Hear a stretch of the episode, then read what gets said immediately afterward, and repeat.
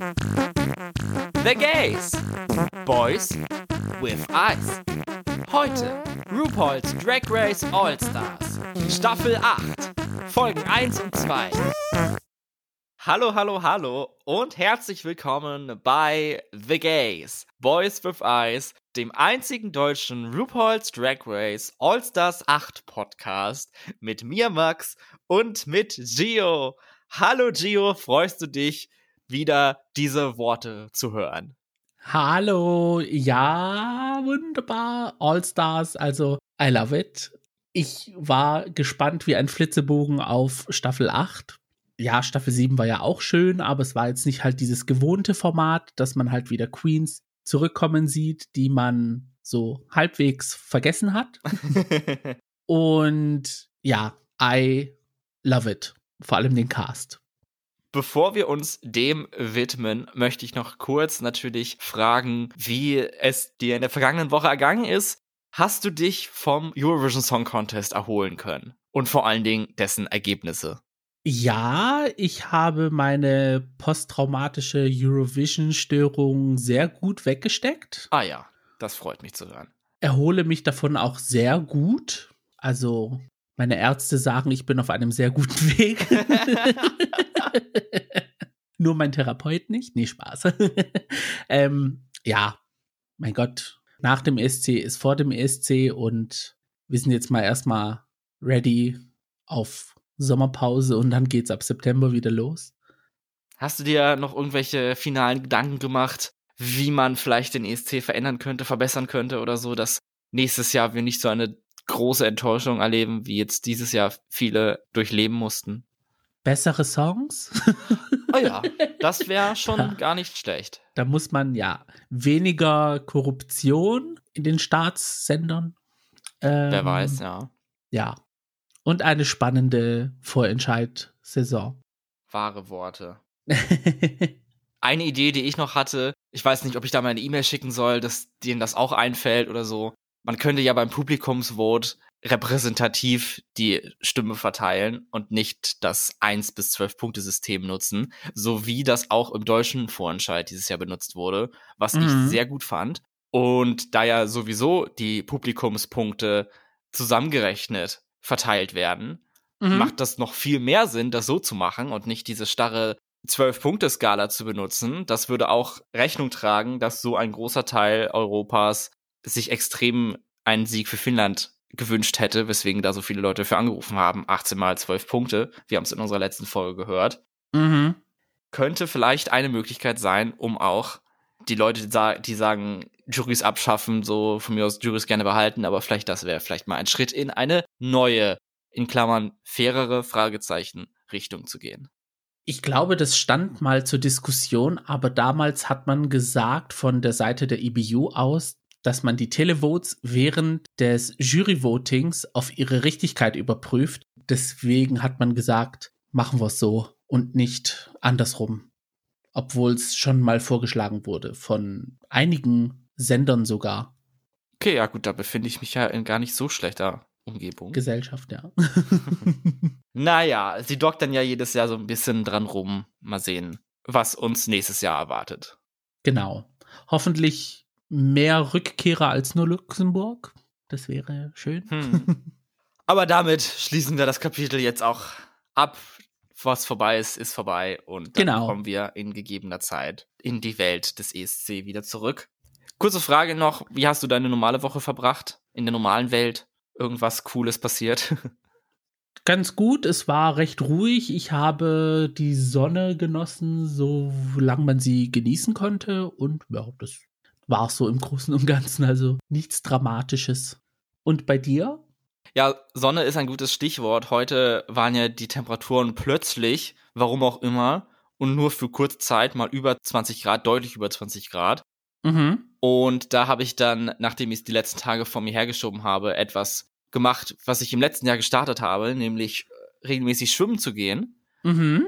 Das habe ich ja letztes Jahr überraschenderweise mehr oder minder durchgezogen, wie ich das geplant hatte, immer ins Freibad zu gehen und meine Bahn zu schwimmen. Und dann da dachte ich, heute ist der perfekte Start dafür in diesem Jahr. Habe ich auch geschafft. Und ich kann dir sagen, das Wasser war eis kalt. Alter Scheiß. Der war so fucking kalt. Und ich in meiner kleinen Speedo habe mir da wirklich den Arsch buchstäblich abgefroren. Aber ich war dann doch mutig genug und habe dann noch über 20 Bahnen geschafft. Bevor ich dann gesagt habe, okay, es geht nicht mehr, bin ich aus dem Wasser gestiegen und mein ganzer Körper war einfach nur blau. das auch, aber auch so steif, so als wenn ich gerade eingefroren wäre und gerade so aus dem gefrorenen Status wieder rauskomme und so. Und ich habe mich dann da auf so eine Liege gesetzt und habe kurze Nachricht geschrieben und ich habe noch nie so langsam getippt in meinem Leben, weil es halt alles so äh, nicht nicht belebt war und nicht durchflutet oder was auch immer. Und dann habe ich mich noch mit jemandem unterhalten, der gerade angekommen ist und gerade schwimmen gehen wollte. Und der packt dann erstmal seinen Neoprenanzug aus.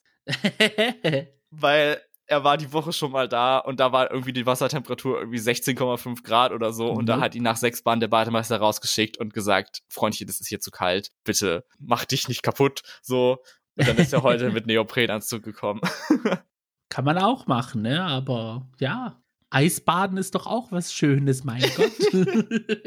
ja, absolut. Aber ich habe dann den restlichen Tag, also ich bin so mittags dann wiedergekommen, dann war mir auch für den Rest des Tages kalt. Also ich sitze jetzt immer noch in, in Fließpullover und unter einer Decke, weil dieser, mhm. der wissenschaftliche Fachbegriff ist bestimmt Behaglichkeitsverlust der mir dieses Schwimmen in dem kalten Wasser da beschert hat, den wird man den ganzen Tag über nicht los.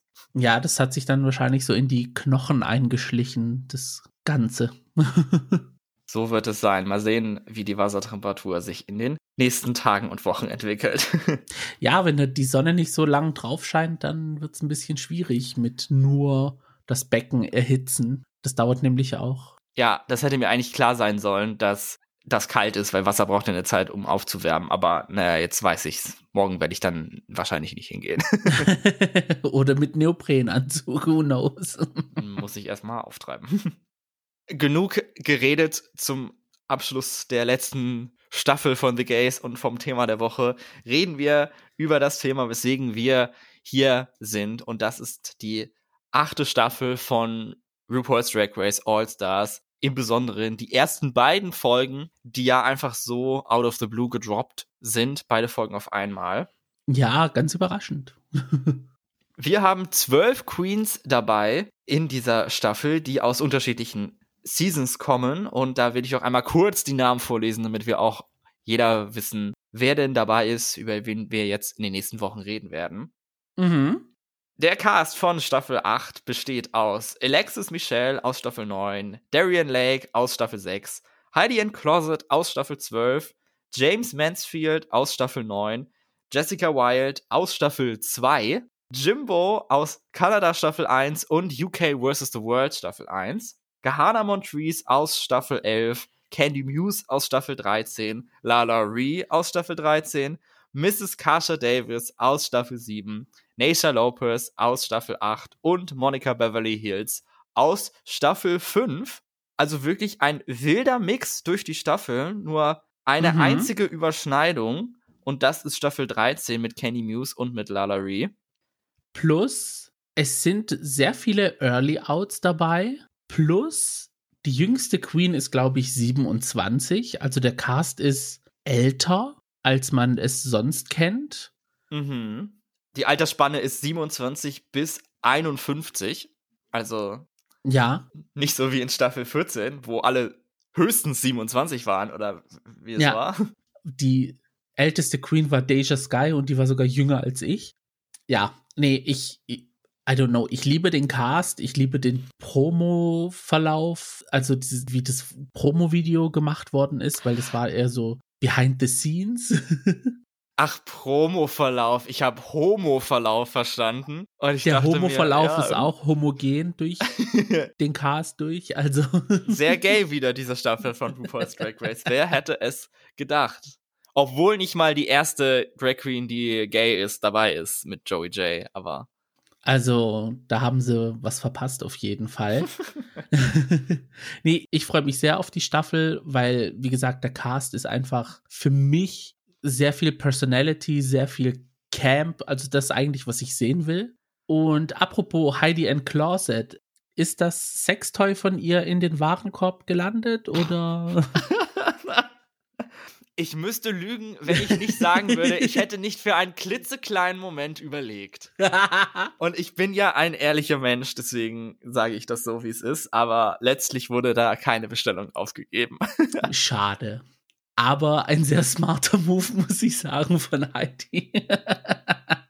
Als du mir das Bild geschickt hast, dachte ich mir so, nee, eigentlich brillant.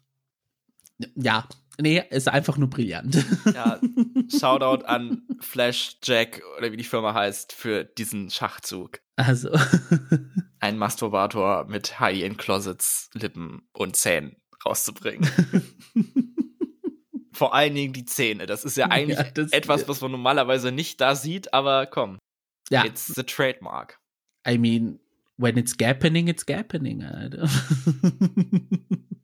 What's Gappening am Anfang von Folge 1 ist keine Reading Challenge, wie wir das aus den anderen All-Stars-Staffeln kennen. Dafür machen sie ein Two-Part Runway mit dem Thema Famous Then und Famous Now.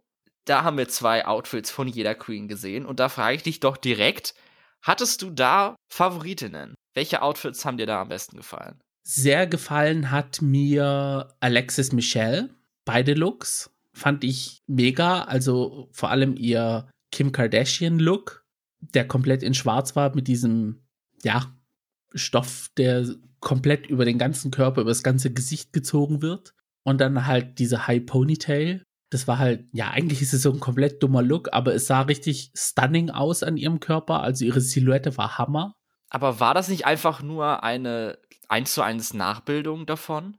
Ja, schon. Aber irgendwie kennt man Alexis Michelle nicht in diesem Realm einer Kim Kardashian. Also ich könnte sie mir sehr schwer darin vorstellen. Und dass sie dann den ersten Look, den sie gemacht hat, mit diesem zweiten Look kombiniert hat, der eigentlich recht modern ist für eine Alexis Michelle, mhm. von dem Drag, von dem wir sie kennengelernt haben, war das dann für mich schon so ein Wow-Moment, so good for her. Ja, gut, aus dem Blickwinkel kann ich es verstehen. Wenn ich es jetzt einfach so alleine betrachte, finde ich es ein bisschen langweilig, ehrlich gesagt. Sowohl einfach das Schwarze, als auch, dass es einfach wirklich nur eine Kopie ist von wem anders. Aber du hast recht, von Alexis würde man das jetzt nicht unbedingt erwarten. Ja, das ist eine zu moderne Reference, würde ich eher sagen, für die Queen, die sie eigentlich ist, für das, was sie verkörpert und ihr Drag verkörpert. Mhm. Und deswegen finde ich es cool, dass sie gesagt hat, nee, ich werde jetzt mal außerhalb meiner Comfort Zone gehen und diesen Look probieren mutige Entscheidung, hat sich gelohnt. Also ich fand's mega. Ein Outfit, was mir sehr, sehr gut gefallen hat, war das erste von Jessica Wilde mit diesem Nofretete-Outfit, mhm. dieses ägyptische, mit diesem Hut. Ich finde diese Hüte einfach total schick. Ja. Diese ägyptischen Zylinder-Dinger, so, also, und es war halt auch super schön anzusehen. Es hat geleuchtet durch den Stoff oder was sie da verwendet hat. Das fand ich richtig gut und jetzt auch, auch etwas, was man von Jessica Wilde nicht unbedingt erwarten würde, dass sie jetzt so ägyptisch macht, mhm. aber hat mir sehr gut gefallen. Ja, der Look hat mir auch sehr gefallen. Der zweite war dann ein bisschen schwächer mit dieser Bad Bunny-Geschichte, aber. Okay. Habe ich auch nicht erkannt, dass das Bad Bunny war. ja, ich habe es auch erst erkannt, nachdem sie es gesagt hat. ja, das hatte geholfen. Ja. Auch gut fand ich den Look von James Mansfield, aber mehr den zweiten, den Jojo Siwa Look. Das sah sie recht cool aus. Das war mhm. eine coole Silhouette. Das hat sie sehr gut auch gespielt und rübergebracht. Mhm. Der erste Look war auch schick, aber der zweite war dann spot on, also so wie es eigentlich man es wünscht. Aber komplett abgeholt hat mich Kahana Montrese. Ja.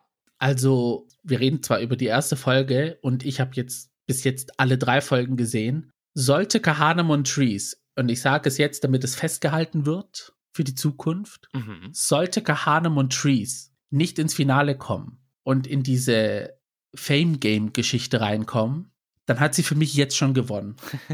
mit den Looks, die sie gebracht hat. Hands up. Hands down. Und down. Hands everywhere. ja, hätte ich auch nicht unbedingt erwartet, aber auf jeden Fall. Dieses äh, Lil Nas X Geschichte war mhm. schon echt richtig gut. Und ihr schwächster Look war einfach der Famous Then Look, den wir bis jetzt gesehen haben. Weil es einfach nur ein einfaches schwarzes Glitzerdress war, aber sie sah trotzdem so polished darin aus. Und das als ihren schwächsten Look zu bezeichnen, ist eigentlich maßlos übertrieben. Mhm. Also, ja. Ja, wenn, wenn sie jetzt komplett so weitermacht, dann ist diese Fame-Game-Geschichte für mich gegessen. Das gehört Kahana und wenn sie es nicht gewinnt, dann ist es rigged. Wollen wir da gleich drüber sprechen, über das Fame-Game, weil das ist der große Twist in dieser Staffel. Mhm. Und als Report es dann am Ende von der ersten Episode erklärt hat, wusste ich ungefähr genauso viel wie vorher. So ging es mir auch, ja. also, wie ich es verstanden habe, wer rausfliegt, schwirrt nochmal ein eigenes Spiel. Und zwar haben die Queens dann die Möglichkeit oder kriegen sie dann die Möglichkeit, ihre Runway-Outfits für die jeweilige Woche sogar auf dem echten Runway dann zu präsentieren. Mhm. Und dann dürfen am Ende Mitte Juli dann die Fans abstimmen, wer 50.000 Dollar gewinnen soll. Aber es zählen nicht nur die Outfits mit rein, sondern auch alles andere, was man bei Social Media postet dann. Also die Queens. Ja, also relevant sind die Looks auf dem Runway und alles andere, so wie ich es verstanden habe, Instagram-Posts, Twitter etc. pp. Das liegt in der Hand der Queen, wie sie es machen will, aber man soll anhand der Runways bewerten. Ah ja, also ist es am Ende auch nur eine Fashion Competition. Ja. aber wie gesagt, wenn es so wie Kahana Montrese gemacht ist, dann gerne. In der Maxi Challenge geht es nicht um Fashion, sondern es ist eine Remix-Geschichte. In zwei Teams müssen die Queens zu einem Song des Duos The Fabulous Pop Tarts eigene Lyrics schreiben, eigene Lyrics singen und eine eigene Performance in der Gruppe auf die Beine stellen. Und der Song heißt Money, Success, Fame und Glamour von dem Duo The Fabulous Pop Tarts, wovon ich vorher noch nie gehört hatte, weder vom Song mhm. noch von den Künstlern, aber es stellt sich heraus, dass niemand Geringeres als die Drag Race Executive Producers dahinter stecken, Fenton Bailey und Randy Barbato.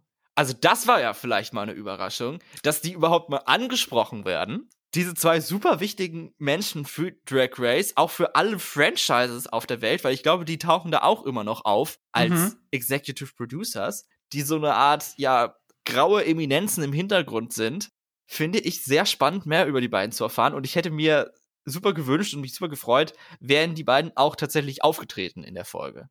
Ja, das sind die weißen Männer in den Anzügen im Hintergrund, die die Strippen ziehen sozusagen. Ich muss ehrlich sagen, ich kannte sie nicht. Auch jetzt nicht auf Fotos, ich hätte sie nicht erkannt. Ich wusste auch nicht, dass sie Musik gemacht haben. Mhm. Ja. Danke für Drag Race. Stimmt, ja, man muss es sagen. Vielen Dank dafür, dass wir hier sein dürfen. Den Song erhalten die Queens in zwei verschiedenen Ausführungen. Einmal in einer Glam-Rock-Version und einmal in einer Disco-Version. Welche Version hättest du lieber gemacht? Eine Turbofolk Balkan Version. Gut, ja, dritte geheime Option. Ja, ich muss ehrlich sagen, auch die Grundlage des Songs war jetzt nicht so meins, also fand mhm. ich jetzt mhm. beide Versionen nicht so besonders. Äh, die Disco-Version? ja, die fand ich auch ein bisschen besser von, von der Grundversion her zu hören. Aber ich kann auch mit Rock einfach nichts anfangen. Deswegen keine ja. große Überraschung. Im Workroom bei den Vorbereitungen auf die Challenge werden schon erste Allianzen geschmiedet in dieser Staffel. Und zwar zwischen Candy, Jimbo und Heidi, weil sie sich von einer gemeinsamen Tour kennen und so. Mhm.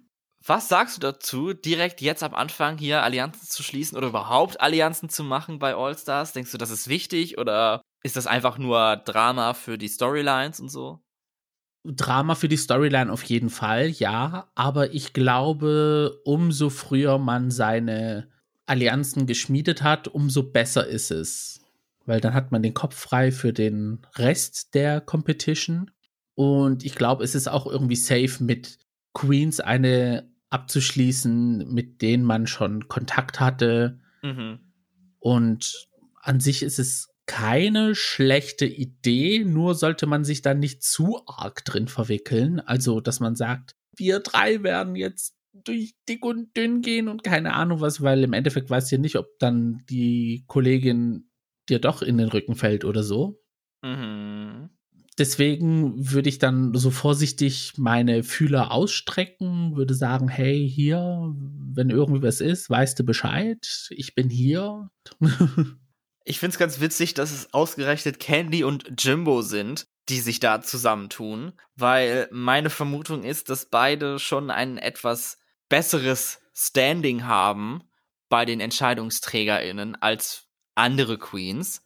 Ja. Also, wenn man da schon, ich weiß ja nicht, was kommt, aber ich könnte mir vorstellen, dass da auch ein bisschen Favoritism vielleicht dabei spielt und dass diese beiden mit der kleinen Plot-Armor sozusagen dann eine Allianz gründen und sich gegenseitig beschützen wollen. Das ist natürlich auch schon für sie schlau, natürlich. Ja, macht Sinn, dass die zwei sich da zusammenschließen. Und äh, Heidi natürlich auch. Also sie ist ja auch eine der Fave Queens von RuPaul und macht an sich Sinn. Jetzt in Folge 1. Kommen wir zur Challenge von Folge 1. Zuvor haben wir noch den Guest Judge dabei und das ist die wunderbare Adele Dezim alias Idina Menzel. Mhm. Die erste Gruppe mit der Glamrock-Version heißt The Famed Hearts und besteht aus Heidi, Kahana, Alexis, Naisha, Darian und Candy. Und die Disco-Gruppe The Glitter Chicks aus Monica, Lala, Jimbo, Jessica, James und Mrs. Kasha Davis. Hattest du bei den Auftritten Standouts, wo du dir gesagt hast, ja, deren Energie gefällt mir, die haben das super gemacht? Äh, ja, also zwei Standouts ich glaube, der erste, aber jetzt nicht so wegen der Performance an sich, sondern wegen dem Outfit. Und das war Kahana. Also der Buddy hat gegeben. Mhm. und ja, so an sich ihre Ausstrahlung war mehr so das, was mich so gecatcht hat. Aber man hat schon gesehen, so ab und zu mal ist ihr das Lip Sync so durchgegangen, sage ich mal. ja. Und die zweite Queen, die mir sehr gefallen hat, war Lala. Ja. Aber sie ist ja auch eine Performerin durch und durch. Also man hat es ja auch in Staffel 13 gesehen. Ja, Lala hat mir auch, glaube ich, von allen am besten gefallen. Also ihre Energy fand ich super und witzig und so und sie sah top aus. Ja. Und dann hat mir noch Jessica Wilde sehr gut gefallen. Fand ich auch sehr überzeugend. Mhm.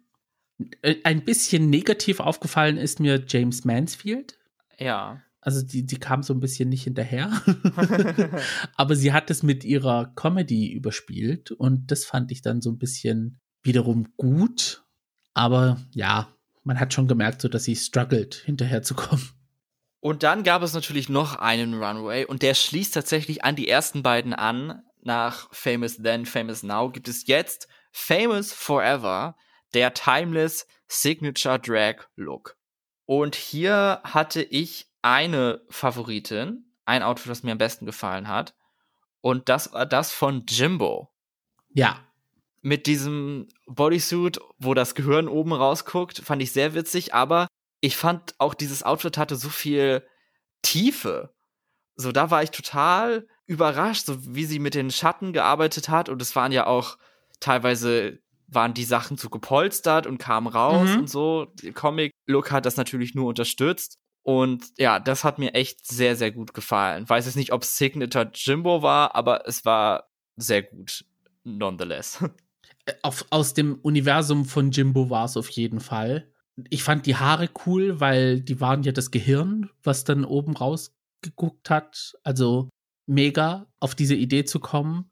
Dann hatte sie auch diesen Gehirnarsch, das fand ich auch mega. Also der Look von ihr war top, aber dann auch wiederum Kahana. Also. Ja, an Kahana führt da auch kein Weg dran vorbei. Es war schon sehr, sehr geil, dieser Phoenix-Look, wo sie fast nichts anhat. Las Vegas, es, es schreit nach Las Vegas. Also, da ja man weiß, dass sie aus der Stadt kommt, ich hätte, das, für mich hat Kahana alles richtig gemacht, was man bei einem All-Stars machen kann. Also ihre Looks sind atemberaubend. sie hat eine Attitude. Ja, ich hätte es nicht gedacht, aber ich bin so ein richtiger Kahana-Stan geworden. ja, wer hätte das gedacht von einer Queen, die als zweites ihrer Staffel rausgeflogen ist? Aber mhm. Es zeigt uns mal wieder, jede Queen ist ein Star und es ist sehr, sehr schade, dass jemand halt gehen muss immer. Ja, das ist wirklich schade, aber sie hat alles für mich bis jetzt richtig gemacht. Also, wow. ah, und einen weiteren Look, den ich sehr mochte, war der von James Mansfield. Das war so elevated James Mansfield. Also top. Ja, da gab es eigentlich nichts dran auszusetzen an ihrem weiß-pinken Kleid mit den großen Felldingern über den Armen und so. Also es war James Mansfield to the max. Und ich muss sagen, ich liebe auch die Confidence, mit der sie in diese Staffel reingekommen ist. Also das habe ich so ein bisschen in Staffel 9 vermisst. Oh ja, absolut. Aber jetzt ist sie da und sie weiß, um was es geht und das merkt man sofort in ihrer Attitude. Kommen wir aber noch einmal zurück zu Kahana Montrese, denn um ihr die Krone aufzusetzen in dieser Folge, ist sie die Challenge-Gewinnerin. Ob das ein Fluch oder ein Segen ist, wird sich noch zeigen. Ich bin ja der Meinung, dass in einem All-Stars-Format die erste Challenge zu gewinnen oder die Talent-Show zu gewinnen, wenn sie die erste Folge ist, dann steht dir nichts Gutes ins Haus. Ja. Ich hoffe natürlich, dass ihr das vielleicht erspart bleibt, aber mal sehen, wie es weitergeht. Wer aber auf jeden Fall zittern muss, das sind Darian Lake und Monica Beverly Hills, denn sie sind die Bottom Two in dieser Folge und können eliminiert werden. Das Ganze läuft wie in den letzten regulären All-Stars-Staffeln. Die Gewinnerin der Episode lip-synct gegen einen Secret Lip-Sync Assassin. Und wenn sie gewinnt, darf sie ihren Pick eliminieren. Sollte der Assassin gewinnen, entscheidet die Wahl der Gruppe, wo jede Queen einen Lipstick auswählt, in eine Box schmeißt und dann wird gezählt. Und wer da die meisten Stimmen hat, muss leider die Show verlassen. Yes. Ja, ich weiß nicht, ob ich so glücklich über das Format bin, muss ich sagen. Ich schon von Anfang an nicht. das stimmt natürlich, ja. Mittlerweile sind halt die Queens so gut und dass es halt irgendwie schade ist, dass immer nur eine gewinnt. Ich glaube, das ist das, was mich am meisten daran stört. Ja, also auf der anderen Seite ist es dann. Ich finde es schon cool, wenn beide gewinnen würden, die in der Woche dann gegeneinander lip-sinken. Mhm. Also, dass es zwei Gewinnerinnen gibt. Aber die Fanbase ist ja dann immer so, nee, die eigentliche Gewinnerin ist es die, die das Lip Sync dann auch gewonnen hat. Da bin ich nicht der Meinung, wenn RuPaul sagt, ihr habt beide gewonnen, ihr tretet jetzt beide gegeneinander an, dann ist die Gewinnerin des Lip Sync einfach die Gewinnerin des Lip Syncs. Punkt. Ja. Und den einzigen Vorteil, den sie hat, in Anführungsstrichen, ist dann, dass sie halt eine Queen von den Bottom Two eliminieren muss und dann auch einen Cash-Tipp kriegt. Ja, ich muss gerade sagen. Jetzt aber diese Geschichte, ich weiß nicht, ich finde immer noch, dass Lip Sync Assassins ein bisschen ja, unnötig sind, weil die Queens, die man schon in der Staffel hat, es reicht ja, dass die halt gegeneinander lip sinken. Also. Ja, das stimmt. So sehen wir halt die Queens in der Staffel weniger. Ja. Lip sinken. Was ja schon so mit das Wichtigste ist bei RuPaul's Drag Race. Ja, nun, es wird dann auch nicht viel Zeit verschwendet. Also der Moment von die Queens gehen vom Runway zu sie kommen wieder, da sind nur ganz wenige Minuten dazwischen und da passiert eigentlich auch nur, dass die Queens voten und dann Kahana ihre Auswahl trifft. Also alles weitere, was dazwischen passiert, das wird in Antakt geschoben. Kahana muss lipsinken gegen einen Lipsync Assassin und das ist die Gewinnerin ihrer ersten Folge in All Stars 3. Und zwar Aja LaBeija ist zurück bei Drag Race. Wer hätte es gedacht? Die ja die Drag-Mutter von Candy Muse ist, die da am Rand sitzt. Ich habe mich sehr gefreut, Aja wiederzusehen im Drag Race Realm. Ich würde mir auch gerne wünschen, wenn es geht, dass sie dann halt eine Redemption Arc für ihre All-Stars-Staffel bekommt. Mhm. Weil zum Schluss hin, ob, sie hat ja in den ersten Folgen richtig gut abgeliefert. Eigentlich sogar bis zur letzten Folge hin, weil ihr Look war eigentlich polished und ist unverdient rausgeflogen. Ja. Anyway, the original Lip Sync Assassin, würde ich sagen. Weil nach ihrem Talentshow-Auftritt hat sich, glaube ich, Drag Race nicht mehr so wie Drag Race angefühlt. Is She Gonna Jump From There hat uns alle nachhaltig verändert. Genau. Dieses Lip Sync bestreiten die beiden zu dem Song Freakum Dress von Beyoncé. Ich würde sagen, der Song, der war halt mehr so da. Die wirkliche Musik spielten die beiden mit ihrem Lip Sync.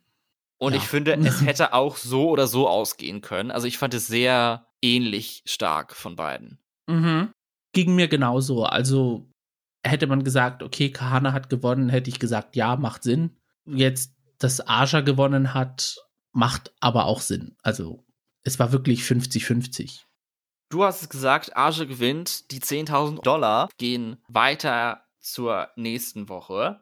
Und dann wird die Entscheidung verkündet. Die Queens der Staffel durften entscheiden und sie haben sich mehrheitlich dafür ausgesprochen, dass wir uns verabschieden müssen von Monica Beverly Hills, die wir jetzt beide in dieser Folge nicht angesprochen hatten bisher. Also kann sie hier nicht so aufgefallen sein. Obwohl es eine der Queens ist, auf die ich mich auch sehr gefreut habe, weil wir lange von ihr nichts gesehen haben bezüglich Drag Race.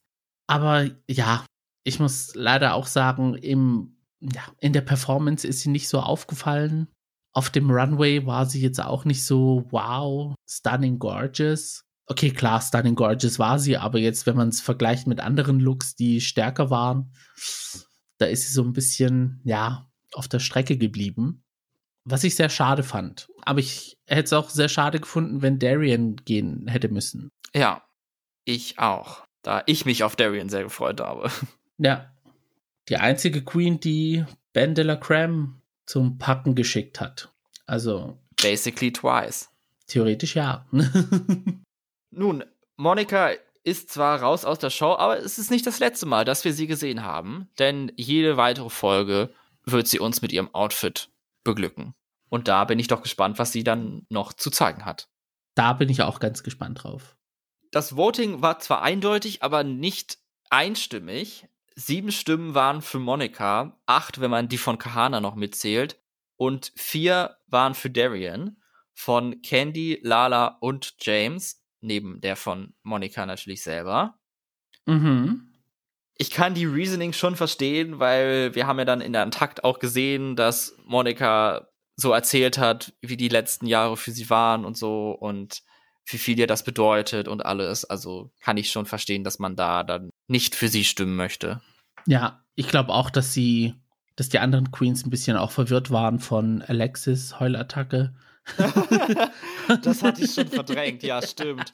Einfach vollkommen out of the blue fängt Alexis an zu heulen, extrem laut und lange, von wegen, oh, ich wusste nicht, wie ich perceived werde und so. Und ich weiß, wie sich die Queens in den Bottom Two fühlen, beziehungsweise ich fühle ihren Schmerz. das war für mich einfach ein Moment, wo ich gedacht habe, nee, das ist jetzt irgendwie hm, fehl am Platz. Also die Hauptakteure sind andere. Weiter geht es mit den Vorbereitungen für die nächste Maxi Challenge in Folge 2, über die wir jetzt reden wollen. Und dort ist die Aufgabe, eine Live-Sketche aufzuführen. Inspiriert das Ganze von Saturday Night Live von SNL. Heißt es hier RDR Live, wo die Queens sich Rollen aussuchen müssen, das dann proben, um dann alles am nächsten Tag live aufzuführen.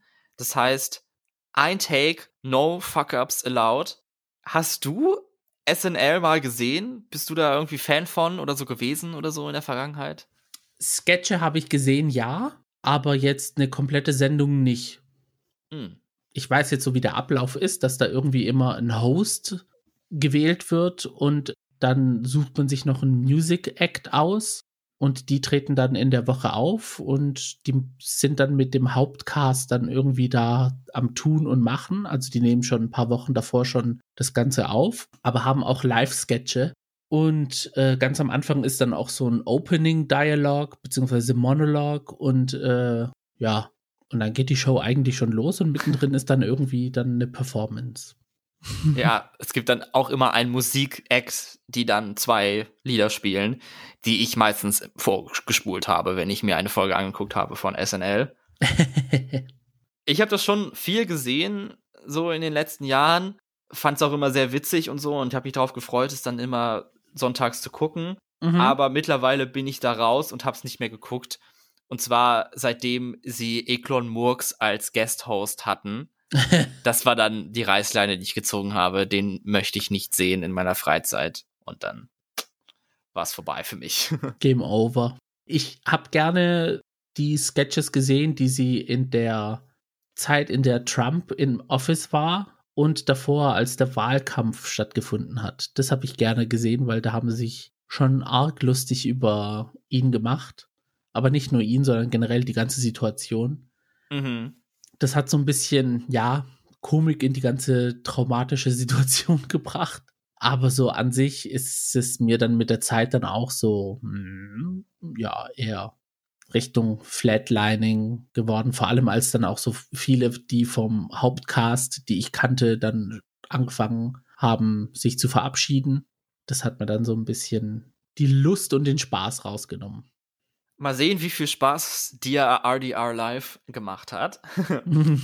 Zuerst müssen dafür die Rollen bestimmt werden und da bekommen eigentlich auch alle das, was sie haben wollen, mit einer Ausnahme. Für sie war ihre Rolle nicht da und zwar für Elimination Lopez. sie musste sich mit einer Rolle abgeben, die niemand haben wollte und wir erfahren dann auch am Ende, warum. Ja. Wobei, wenn man so Comedy drauf hat, dann findet man auch in so einfachen Rollen lustige Situationen, die man zu seinem Vorteil nutzen kann. Also ich glaube, das ist so ein bisschen dieses Problem von Nature, dass sie zwar lustig sein kann in Situationen one-on-one, -on -one, so wie bei Roscoe's zum Beispiel, da ist sie, mm. da macht sie schon Witze und alles. Aber ich glaube, vor der Kamera on the spot mit hier sei jetzt lustig, da hat sie so ein bisschen Probleme. Nachdem sich alle so ein bisschen vertraut gemacht haben mit ihren Lines und ihren Rollen, erhalten die Queens etwas Hilfe von einem Veteranen von SNL, und zwar Bobby Monahan, der dann aber leider nicht der Guest Judge ist, sondern jemand ganz anderes. Hm? Fand ich ein bisschen komisch. Ja. Aber er war ja schon mal Guest Judge. Wahrscheinlich muss man da so eine Art Karenzzeit überstehen, bis man dann nochmal wieder Guest Judge sein darf oder was, wie bei Politikern, die dann in die Wirtschaft wechseln oder so. Ist das hier bei Drag Race mit den Guest Judges auch. Wer weiß. Ja, wir kennen uns da mit der ähm, juristischen Situation nicht aus. Von den Walk-ins haben wir aber nur die von Jimbo und Jessica, die ein Sketch zusammen haben, und dann den von Heidi, Kahana und Lala, die auch noch ein Sketch zusammen haben, gezeigt. Bis zu dem Moment wusste ich überhaupt nicht, welche Rolle Kasha spielt oder in welchem Sketch sie drin ist. Das habe ich irgendwie verpasst in dem Moment und ich habe mich da echt so. gefragt, hä, wo ist sie denn, wo macht sie denn mit, weil sie auch bei niemandem da rumstand, als sie darüber gesprochen hatten und sich vorbereitet haben. Mhm.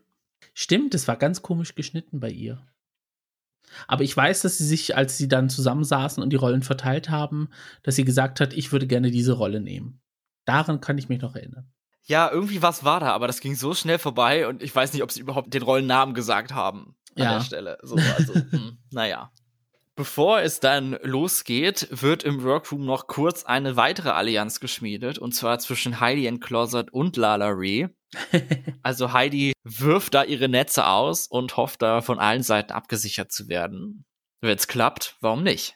Heidi versucht da so ein bisschen World of Warcraft mäßig ihre Allianz aufzubauen mit Side Characters. Sie gründet da ihre eigene Gilde. Die Wir eliminieren Heidi nicht Gilde. Ja, also sie steht also schon ein bisschen im Mittelpunkt. Da muss sie jetzt ein bisschen aufpassen, sage ich mal, dass sie sich nicht ins eigene Fleisch schneidet. Mhm. Guest Judge ist in der Folge die Komikerin Robin Thede und dann geht es auch schon los mit RDR Live, mit dem klassischen Format von SNL, also erst ein Monolog von dem Host, dann ein Sketch, dann kam noch ein News-Update, was bei SNL Weekend Update heißt, und dann noch ein Sketch und dann war es das, glaube ich, auch schon mit den Sketchen. Mhm. Achso, und natürlich das Cold Opening, was vor dem Monolog kommt, wo dann am Ende alle sagen, live from New York, it's Saturday Night.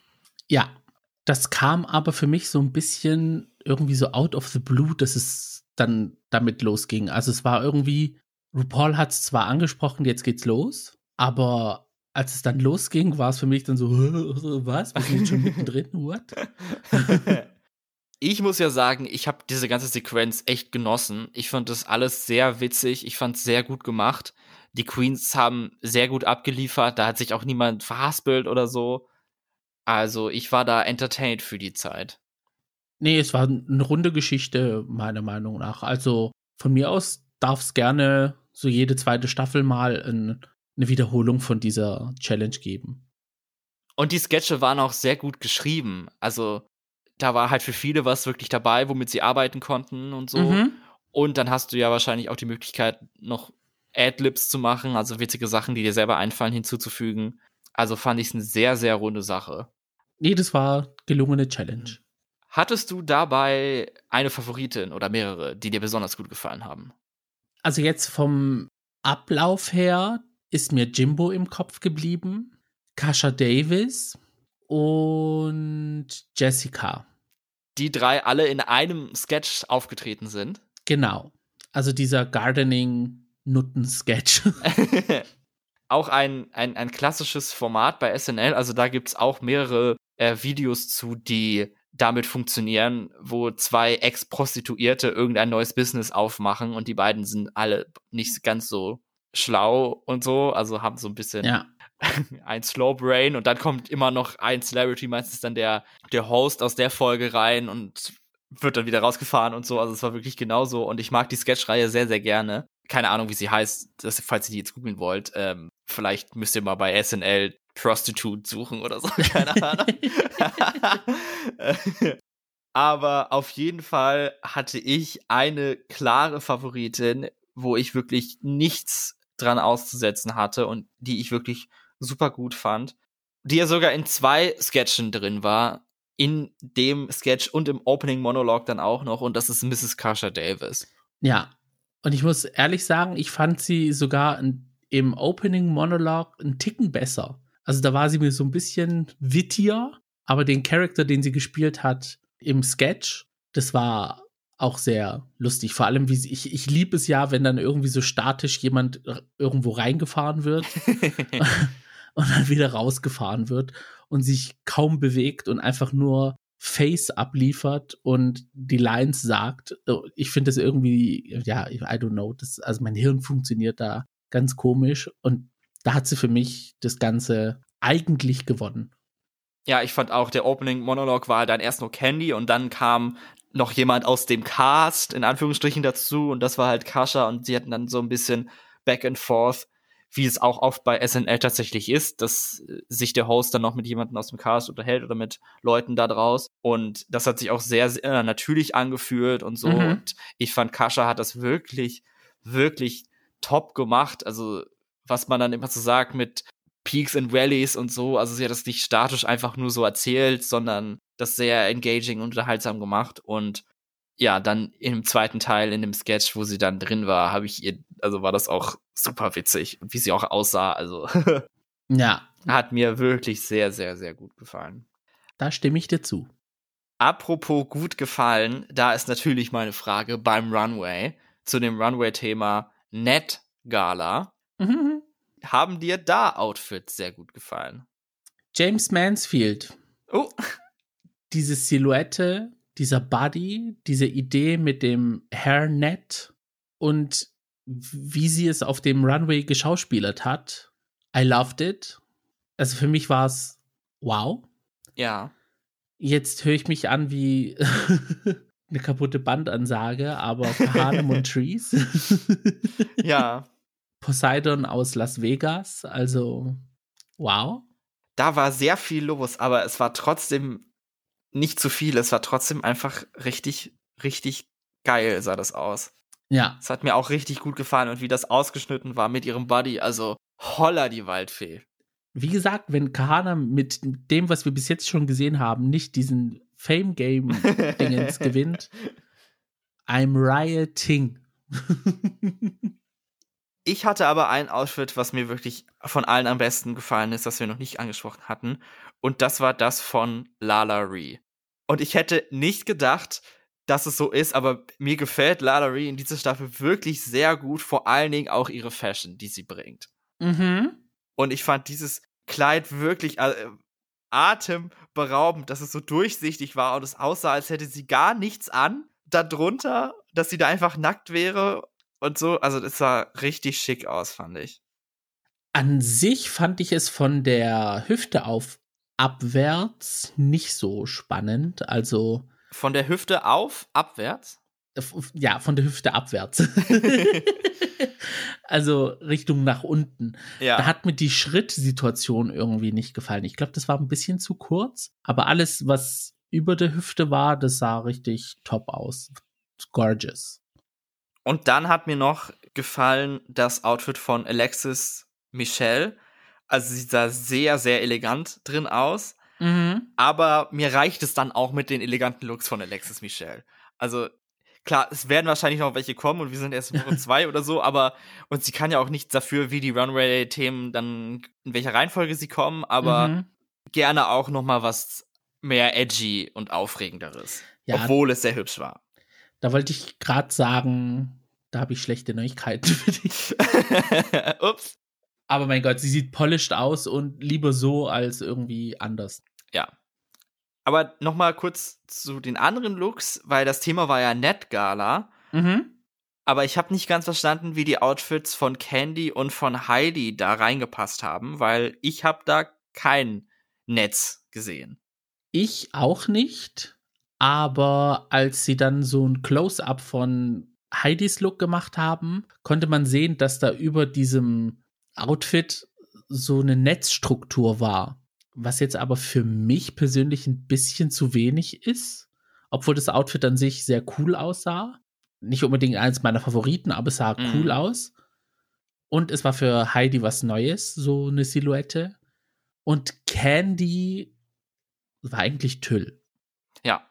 Ja. Also wie gesagt, ich habe da nichts Netzartiges gefunden und Töle würde ich jetzt auch nicht ja. mit Netz gleichsetzen. Genau. Ich fand jetzt aber, es gab trotzdem schwächere Looks als die zwei. Ja. das stimmt auch. Namentlich das von Nasha, also es war mir zu einfach. Und das von Mrs. Kasha Davis, das war, äh, ja. Ja, da war es auch dann von der Hüfte abwärts ein bisschen seltsam. Ja. Das sah unfinished aus einfach. Mhm. Ja, das Gefühl hatte ich auch so ein bisschen unglücklich gewählt. Unglücklich fand ich dann auch die Tops- und Bottom-Platzierungen für diese Folge. Denn zuerst wurden die Safe Queens abgerufen und da bin ich wirklich ausgerastet. Mhm. Also da, ich hab's äh, wirklich nicht verstanden und bis heute nicht, wie zum Teufel Mrs. Kasha Davis nur safe war für diese Challenge. Ja. Sie war in zwei Szenen und hat beide für sich gestohlen ihr ist kein einziger Fehler unterlaufen. Ihre Delivery war gut. Und für mich war sie wirklich mit Abstand die beste in dieser Challenge. Und dafür dann nur safe zu sein. Und nicht mal irgendwie eine Top-Platzierung oder so. Äh, ja, dass sie, nicht, dass sie nicht gewinnen wurde, hat sich dann auch klar ergeben, als dann der Lip Sync Assassin kam. Aber, nee, also wirklich. Vor allen Dingen, es gab jetzt eigentlich noch genug Plätze in den Tops. Mhm. Hätte man gewollt. Oder auch vier in den Tops. Das ist ja jetzt auch nicht ungewöhnlich mittlerweile. Ja, also da haben sie ihr wirklich dirty reingespielt. Wenn sie sie hassen, dann hätten sie sie auch gar nicht einladen brauchen. dann müssten sie ja auch Nisha Lopez wieder ausladen. naja, das wurde ja für sie übernommen. genau, das stimmt auch wieder. Also von den Tops, das waren Jimbo, James und Heidi, kann ich Jimbo und Heidi verstehen, aber James überhaupt nicht. Also wirklich, in welchem Universum war James besser als Kascha? Nee. Ich möchte in diesem mhm. nicht leben. Also ich möchte hier bitte aussteigen und einmal umsteigen, wo das, diese eine Sache anders ist. ja, auch obwohl ich den Runway-Look liebe, ich glaube nicht, dass der so gut war, dass man da sagen kann, okay, das war jetzt irgendwie eine Top-Platzierung. Ich glaube aber einfach, das war das erste Mal, dass sie James jetzt in so einer Challenge gesehen haben. Aber mich jetzt trotzdem nicht überzeugt. I don't know. Also, ja, Kasha Davis. Ich möchte jetzt auch nicht vorgreifen, obwohl du es erwähnt hast, aber bezüglich des Lip Sync Assassins, ja, das war halt einfach Producers Drag Race und Producers ja. Drag Race. Deswegen finde ich diese Lip Sync Assassin Geschichte halt nicht so flott. mhm. Von den dreien, die in den Top waren, Jimbo, James und Heidi, wem hättest du da den Sieg gegeben? Von den drei dann tatsächlich Jimbo. Also da hat mir Jimbo wirklich am besten gefallen. Ja, Jimbo war sehr subtil in ihrer Comedy und das war schon sehr, sehr gut. Also ich hätte auch gern von diesem Charakter mehr gesehen, also mehr Storyline in Zusammenarbeit mit Jessica Wilde. Also das war schon sehr Sitcom-mäßig. Also ja. da ist Potenzial dahinter zwischen den beiden. Ja, ich rieche ein Spin-off. Ja, vielleicht gibt es da was auf äh, Wow Plus demnächst. Who knows? Die Bottom 2 in dieser Folge sind Nature Lopez und Kahana Montrese. Stimmst du da überein?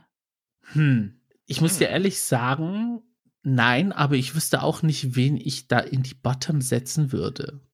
Es war eine Challenge, wo jetzt niemand wirklich schlecht war. Ja, ich glaube halt die, die was am wenigsten aufgefallen sind und Okay, jetzt muss ich so ein bisschen aus dem Nähkästchen plaudern. Nature Lopez ist ja so eine Queen, die bei Roscoe sehr gern über die Produktion lästert.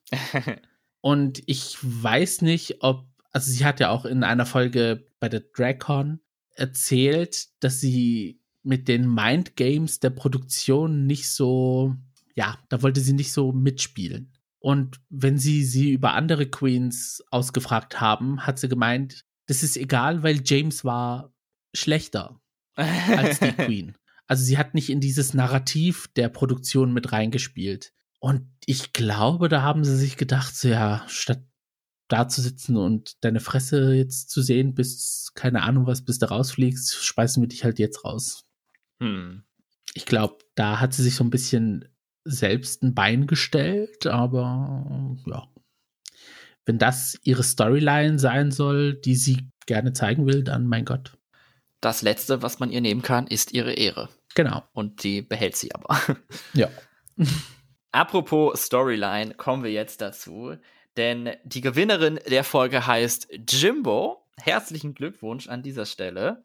Warum das so sein kann, erfahren wir, als der Secret Lip Sync Assassin auf die Bühne tritt. Und das ist in dieser Folge niemand anderes als Pangina Heels von Drag Race Thailand und UK vs. The World Staffel 1. Die Person, die für eine Woche einen Shitstorm gegen sich hatte von den bösen Fans, weil sie Jimbo eliminiert hat, bis sie dann eine Woche später selber eliminiert wurde und dann war alles wieder vergessen. Und die Fackel dann weitergereicht hat. surprise, surprise.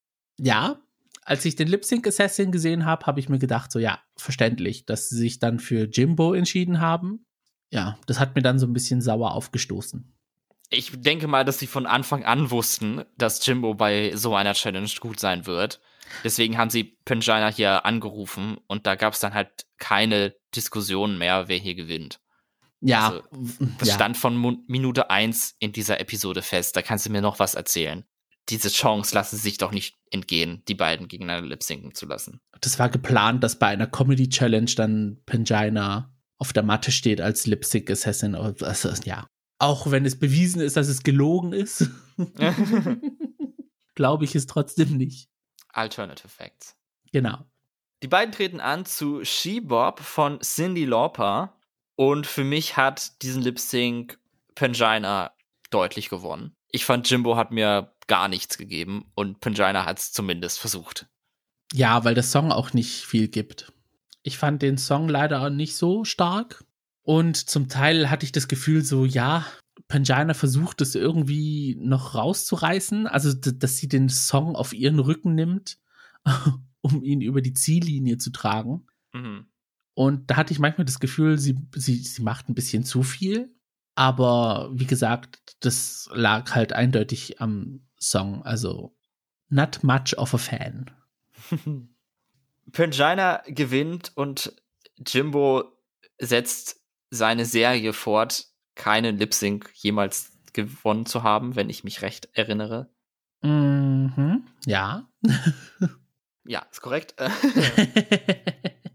das heißt, erneut wächst der zu gewinnende Pot um 10.000 Dollar und die Gruppe darf entscheiden, wer eliminiert wird. Und das ist in dieser Folge zwischen Nature und Kahana.